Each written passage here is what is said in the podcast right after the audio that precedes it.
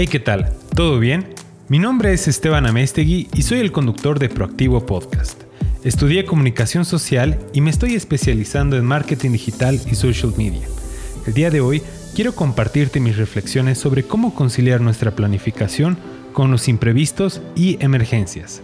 Te compartiré una lección que aprendí de un curso que tomé de Creana y algunos consejos prácticos. Así que sin más preámbulos, comencemos. Es el domingo por la tarde. Dedicas dos o más horas a planificar tu semana con Google Calendar o la aplicación que más te gusta.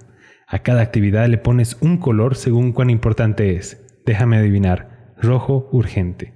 Hasta separas tiempos para descansar, meditar, escribir tu bestseller y hacer ejercicio. Sin embargo, despiertas el lunes media hora después de lo que querías. Sabía que a las 5 a.m. no era realista.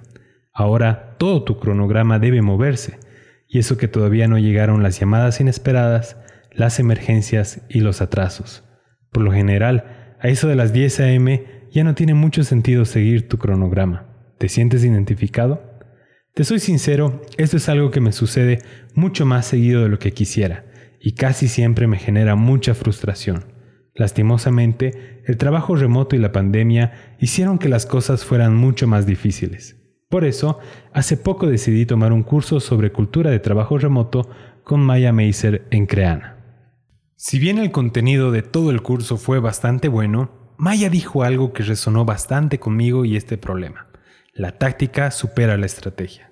Lo sé, no es la típica frase que te cambia la vida para siempre, pero permíteme desarrollar un poco más. Esto no significa que la planificación no sirve.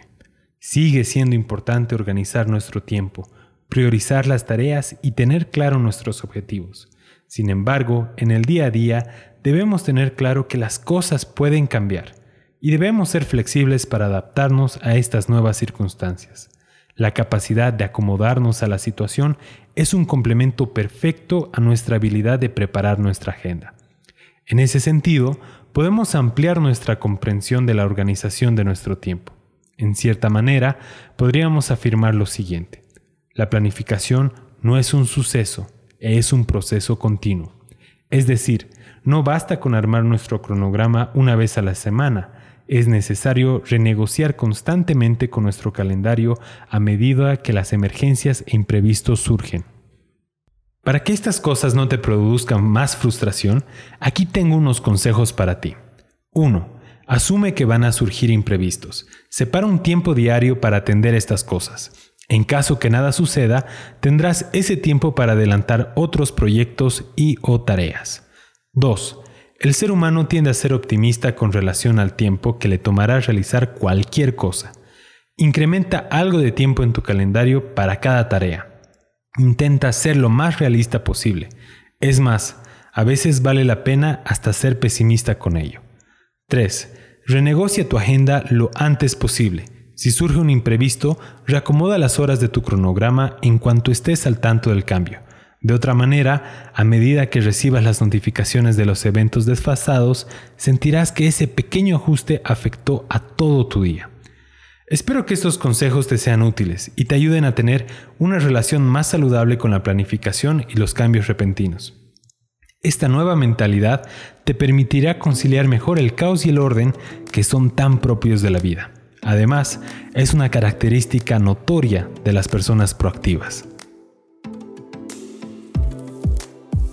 Antes de que te vayas, recuerda seguirnos en Spotify, Apple Podcasts o la plataforma que estés usando para escucharnos. También tendremos un boletín donde comparto mis descubrimientos y epifanías sobre productividad y comunicación digital cada semana. Puedes inscribirte en zenfox.com barra proactivocd Repito, zenfox.com barra proactivo CD y recibe mis mejores tips, recursos y análisis. Espero verte pronto por ahí. Un abrazo y hasta la próxima.